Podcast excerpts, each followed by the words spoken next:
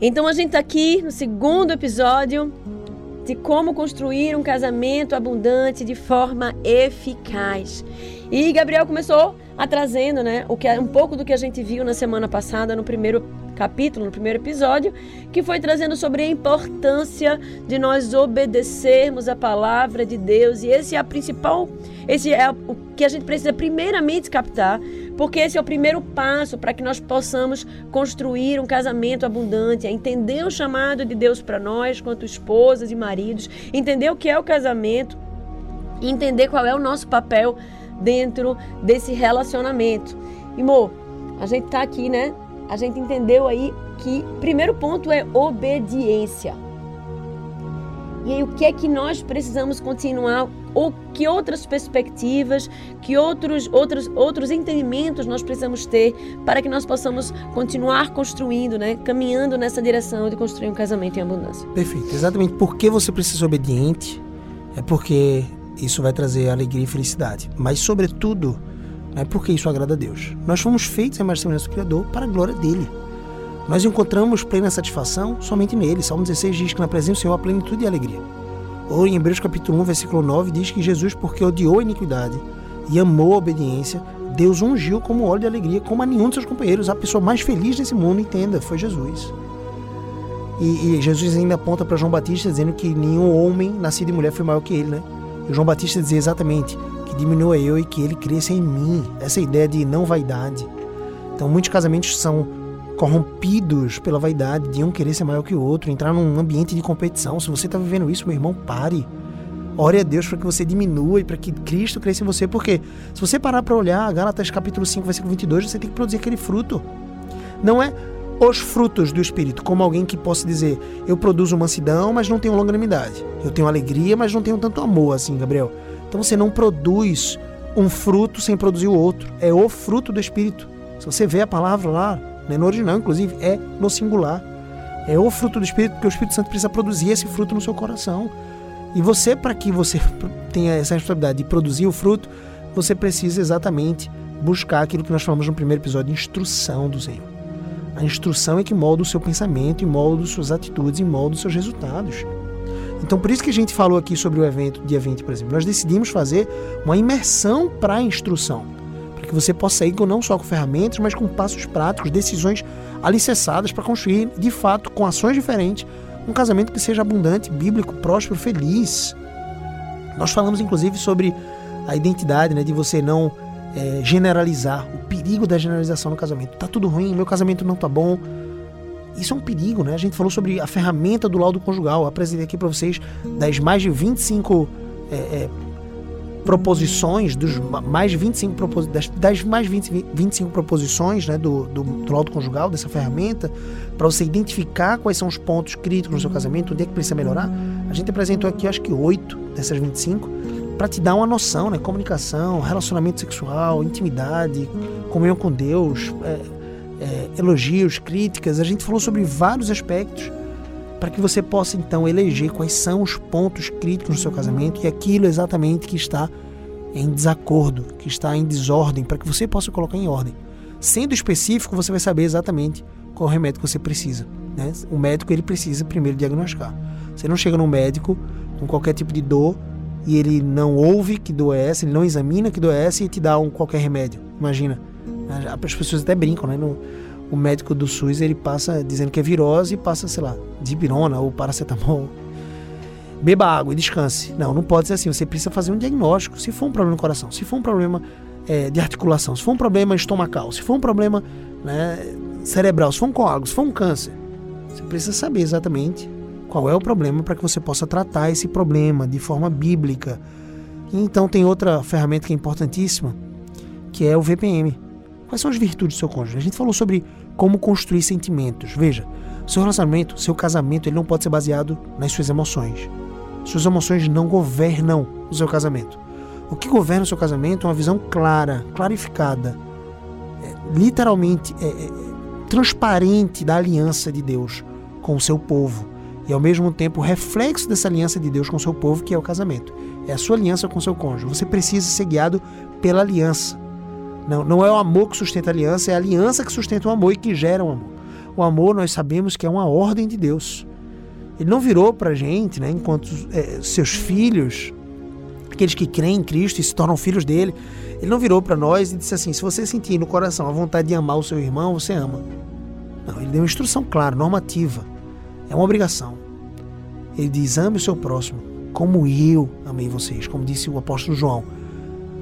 Jesus dizendo: ame o seu próximo como eu amei vocês. É um padrão mais alto, inclusive, do que amar o próximo como a si mesmo. Amor, é um tema tão importante para a gente falar sobre casamento, porque essa desvirtuar não sei se é desvirtualização, mas essa distorção no conceito de amar, ela tem ferido e tem acabado muitos casamentos, né? Porque por conta desse não entendimento do que é o amor a partir de uma visão bíblica, como você trouxe agora, que o amor é uma decisão, muitos casamentos são desfeitos. É em nome do meu amor acabou que muitos isso. casamentos são desfeitos, ou, ou, é em nome do. Eu recebo muito eu, isso no meu Instagram.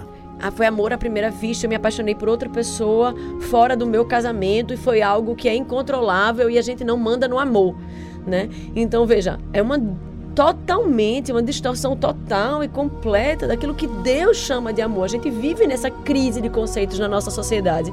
E a gente precisa ter muito cuidado com aquilo que a gente replica ou com aquilo que a gente toma como verdade, porque a verdade do cristão está na palavra de Deus. A palavra de Deus detém toda a verdade. Então, não importa se o mundo inteiro está clamando e proclamando que o amor ele é volátil e você pode amar hoje, não amar amanhã. Que é um sentimento. Que é um sentimento, né? Que vai e vem, que é aquele amor romântico, que a Cupido lhe bateu na a flecha ali, atingiu você e de repente você está amando aquela pessoa. Importa o que a palavra de Deus diz. A palavra de Deus diz que amar é uma decisão. Você decide amar o seu cônjuge. Então você. E mais do que isso, né? Você precisa decidir amar, já que você fez uma aliança. Exatamente. Né? Como o Gabriel disse, né? A aliança sustenta o amor e não amor sustenta a aliança. Isso é muito importante. Repete comigo, olha.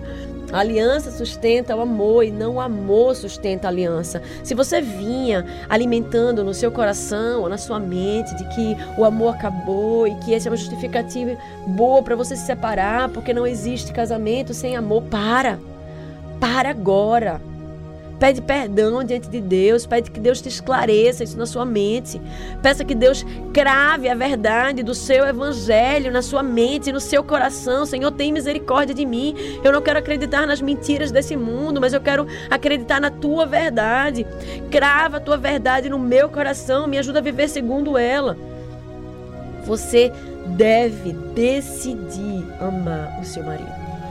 E veja que coisa interessante, a gente falou sobre a, a instrução. As ideias moldam a sua forma de agir. Aquela pessoa que acredita que o amor é um sentimento e já não sente mais nada pelo cônjuge, tão logo essa pessoa vai se separar e se relacionar com outra pessoa. É assim que acontece. As suas ideias vão moldar seus sentimentos e os seus sentimentos vão moldar suas ações, suas práticas. Mas veja, você precisa de instrução bíblica, porque essa é a verdade que traz libertação. João 8,32 diz Conhecereis a verdade e a verdade vos libertará. Então, o padrão de Deus para nossas vidas é de um amor consolidado, mas eu sou o primeiro a defender que esse amor ele envolve o sentimento. Tem pessoas que pensam que o sentimento vai morrer então. Nós somos seres físicos, espirituais e emocionais. Nossas emoções contam, importam, mas elas não são as mais importantes coisas para serem as fontes de decisões da nossa vida. Não são. As nossas emoções elas são moldadas para as nossas decisões e ideias.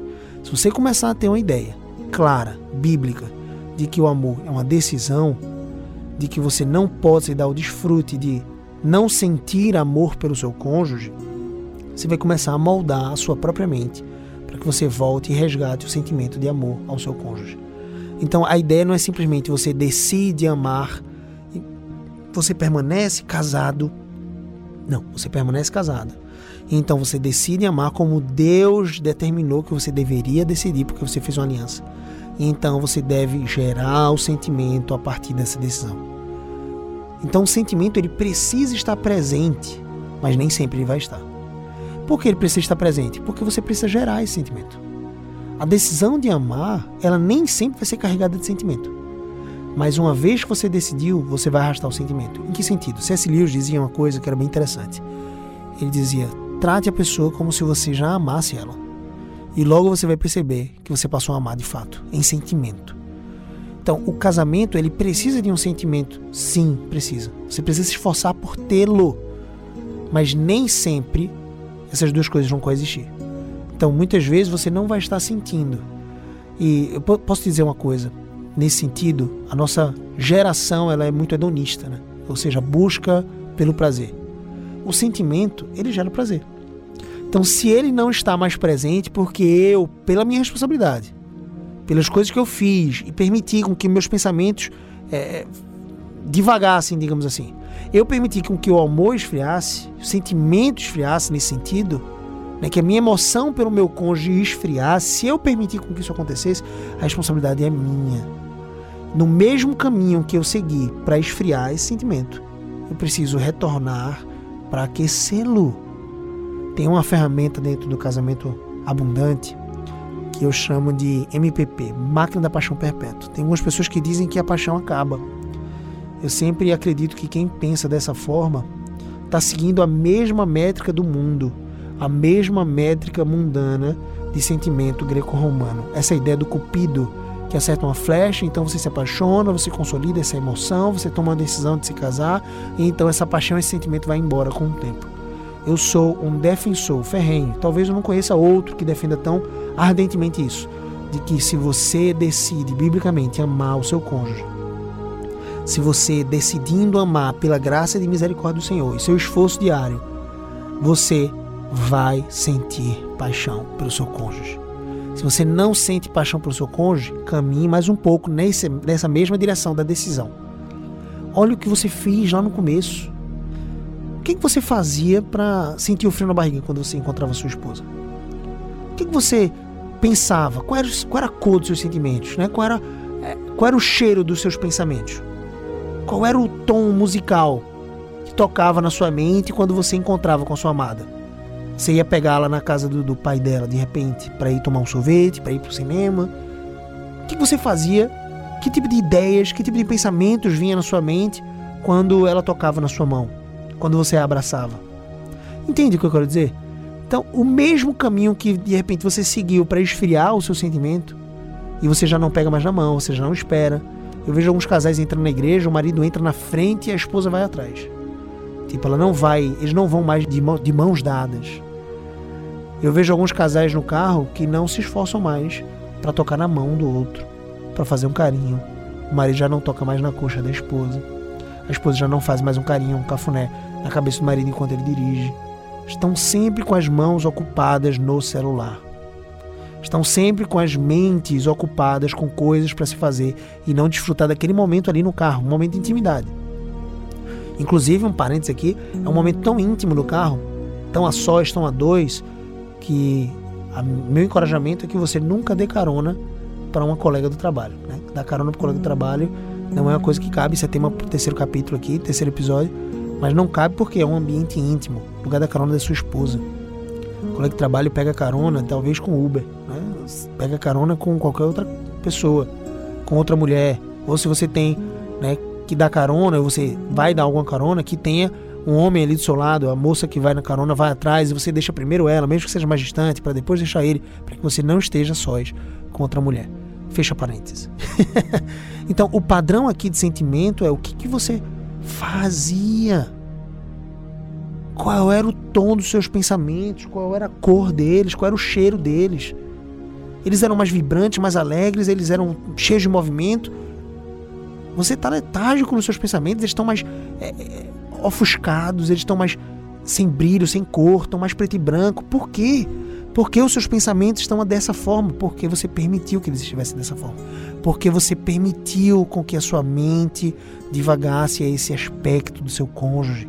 A gente falou no primeiro episódio, eu estou aprofundando um pouco aqui agora. Aquilo que você pensa sobre o seu cônjuge, as virtudes dele ou os defeitos dele. Se você eleva isso à máxima potência na sua mente, você vai sentir tal qual for os seus pensamentos. Se você só faz reclamar, só pensa de forma errada seu cônjuge, esse cara não presta. Nossa, ele é um traste, tá vendo? Só chega tarde. Ou faz isso, combinou comigo e nunca acerta, nunca, nunca faz o que combinou. É, nossa, meu cônjuge ele não faz o que eu peço. Nossa, meu cônjuge ele é mais lento do que eu gostaria que ele fosse. ele não toma decisão, ele não é viril, não sei. Se você pensa dessa forma, você vai sentir exatamente isso. E logo seu sentimento vai arrastar suas ações, você vai começar a tratá-lo mal. E logo as suas ações tratando o mal, vai conseguir exatamente aquilo que você está plantando. A semente não é diferente do fruto. Se você está plantando de alguma forma amargura, pensamentos maus, você vai colher sentimentos maus, ações erradas, e você vai colher o que dele? Muito provavelmente também reações equivocadas, erradas. Se você quer alguma coisa, você quer construir um casamento abundante, quer viver um casamento abundante, quer ter um marido próspero, um marido que de alguma forma é viril, é bíblico, age até mais rapidamente, você precisa mudar os seus pensamentos. Gabriel, então vou mudar, vou mentir para mim mesmo? Não. Mas comece a realçar um pouco mais as virtudes desse homem diante dos seus olhos. Para um padrão comum, tá, gente? Para um padrão normal. Não estou falando aqui de um homem que trai você consistentemente.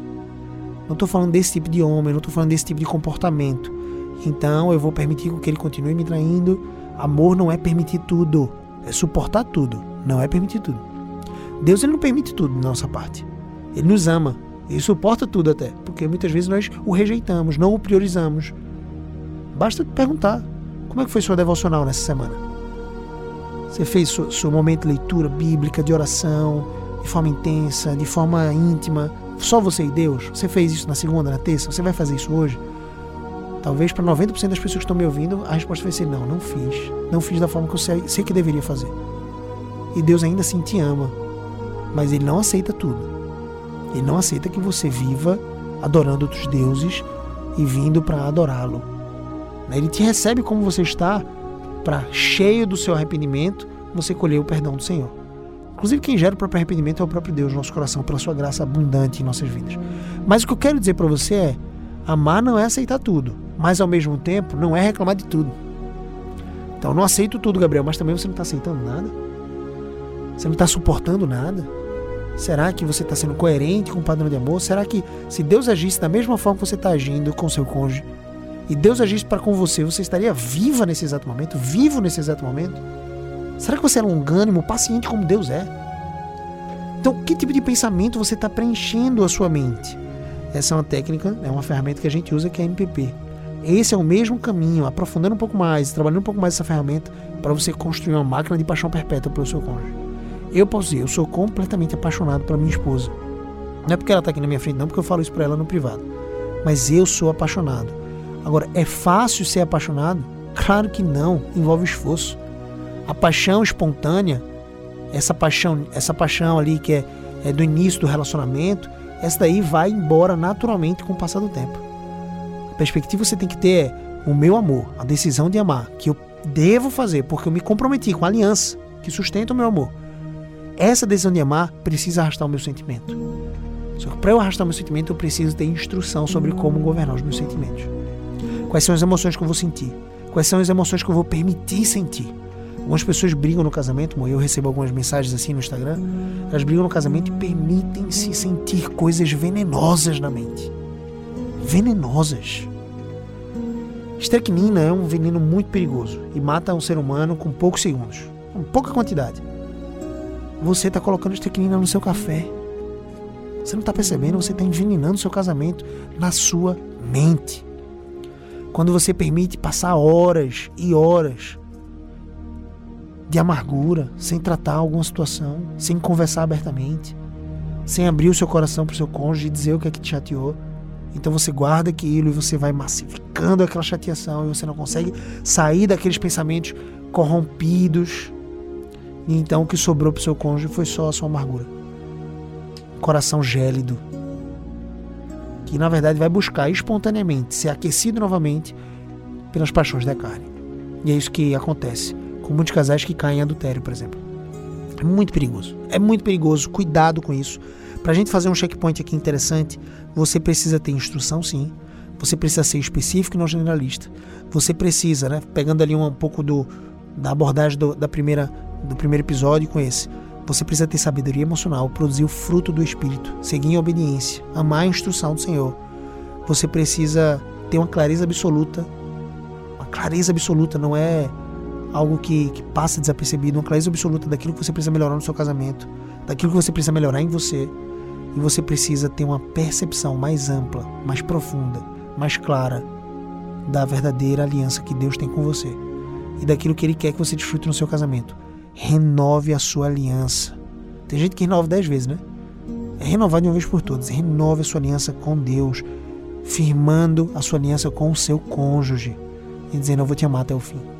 Eu vou te amar até o fim. Eu vou decidir amar esse homem. Eu vou decidir amar essa mulher.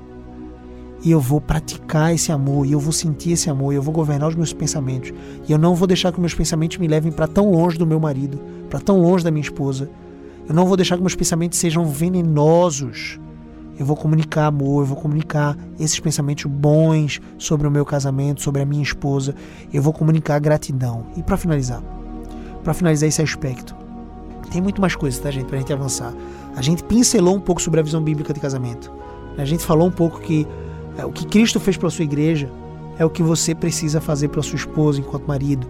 Né? A esposa para com a igreja para com Cristo, a esposa para com o marido. É um pouco daquilo que a gente vai ver, inclusive no terceiro episódio, os papéis e etc. Mas a gente viu que o amor é uma ordem, mas ele não é isolado do sentimento. Muitas vezes ele vai vir antes, como uma decisão. É como uma rotina, uma disciplina. Você não levanta da cama querendo ir para academia às 5 horas da manhã. De vez em quando eu encontro o pastor Marcos Fenelon, hoje eu encontrei ele lá, lá na academia. E a gente chega cedinho lá, 5 e meia, 5 horas. E você não levanta da cama cheio de entusiasmo para ir para academia. Geralmente não é assim. Você levanta da cama, você escova o dente, você lava o seu rosto. E então a vontade vai vindo. Você não vai pensando que a vontade vai chegar antes de você ir. Você bota o tênis, você coloca a sua roupa, você entra no carro, de repente, quando você chega na academia, a vontade ainda não chegou. Você está praticando segunda série, terceira série, aí a, a vontade começa a chegar.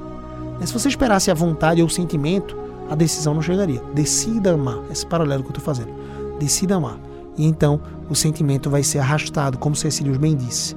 O amor é uma ordem, não é um capricho, não é uma vontade, simplesmente é fruto do seu sentimentalismo. Até porque tem um mandamento do Senhor, né? Jesus que ele, ele pega os dez mandamentos ele resume em dois, né? Amarás o Senhor teu Deus de todo o teu coração e amarás ao próximo como a ti mesmo, né? Existe um, mandato do Senhor para que nós possamos amar. E quem é mais próximo do que o nosso cônjuge, né? Então, Exato. nós somos chamados a amar. Ame o seu próximo. Nossos, exatamente. Quem é o seu próximo mais próximo? O nosso cônjuge, né? Com certeza. Tem uma, tem uma coisa importante sobre os sentimentos, né? Sobre os pensamentos que geram sentimentos, então geram as emoções, geram suas atitudes, suas ações, e então vão muitas vezes gerar seus resultados. Os resultados que você vai ter, a colheita e tem um conceito da filosofia grega, que são os estoicos. Inclusive, eu acho que eles vão pagar por plágio né, diante do tribunal de Deus, porque eles plagiaram isso da Bíblia. Mas o conceito estoico diz assim: amor fati. Significa que você vai ter uma gratidão embutida em tudo. Você vai ser grato por tudo. E esse conceito foi tirado lá, né, da palavra de Deus, porque está lá em Romanos capítulo 8, 28 que diz que todas as coisas cooperam para o bem daqueles que amam a Deus, daqueles que são chamados segundo o seu propósito. Se tudo coopera para o seu bem, apesar das provações, e se a sua, digamos assim, instrução ainda está em crescimento e você está evoluindo em relação a saber as coisas sobre o seu casamento e como desenvolver um relacionamento maravilhoso, você precisa ter gratidão. Gratidão por o que você está vivendo, gratidão por saber o que você sabe, gratidão por ter a oportunidade de aprender um pouco mais, gratidão por poder investir, saber um pouco mais e sabendo um pouco mais você vai agir de forma diferente, produzir novos frutos. Tenha gratidão por tudo em sua vida. Mas gratidão a quem, Gabriel?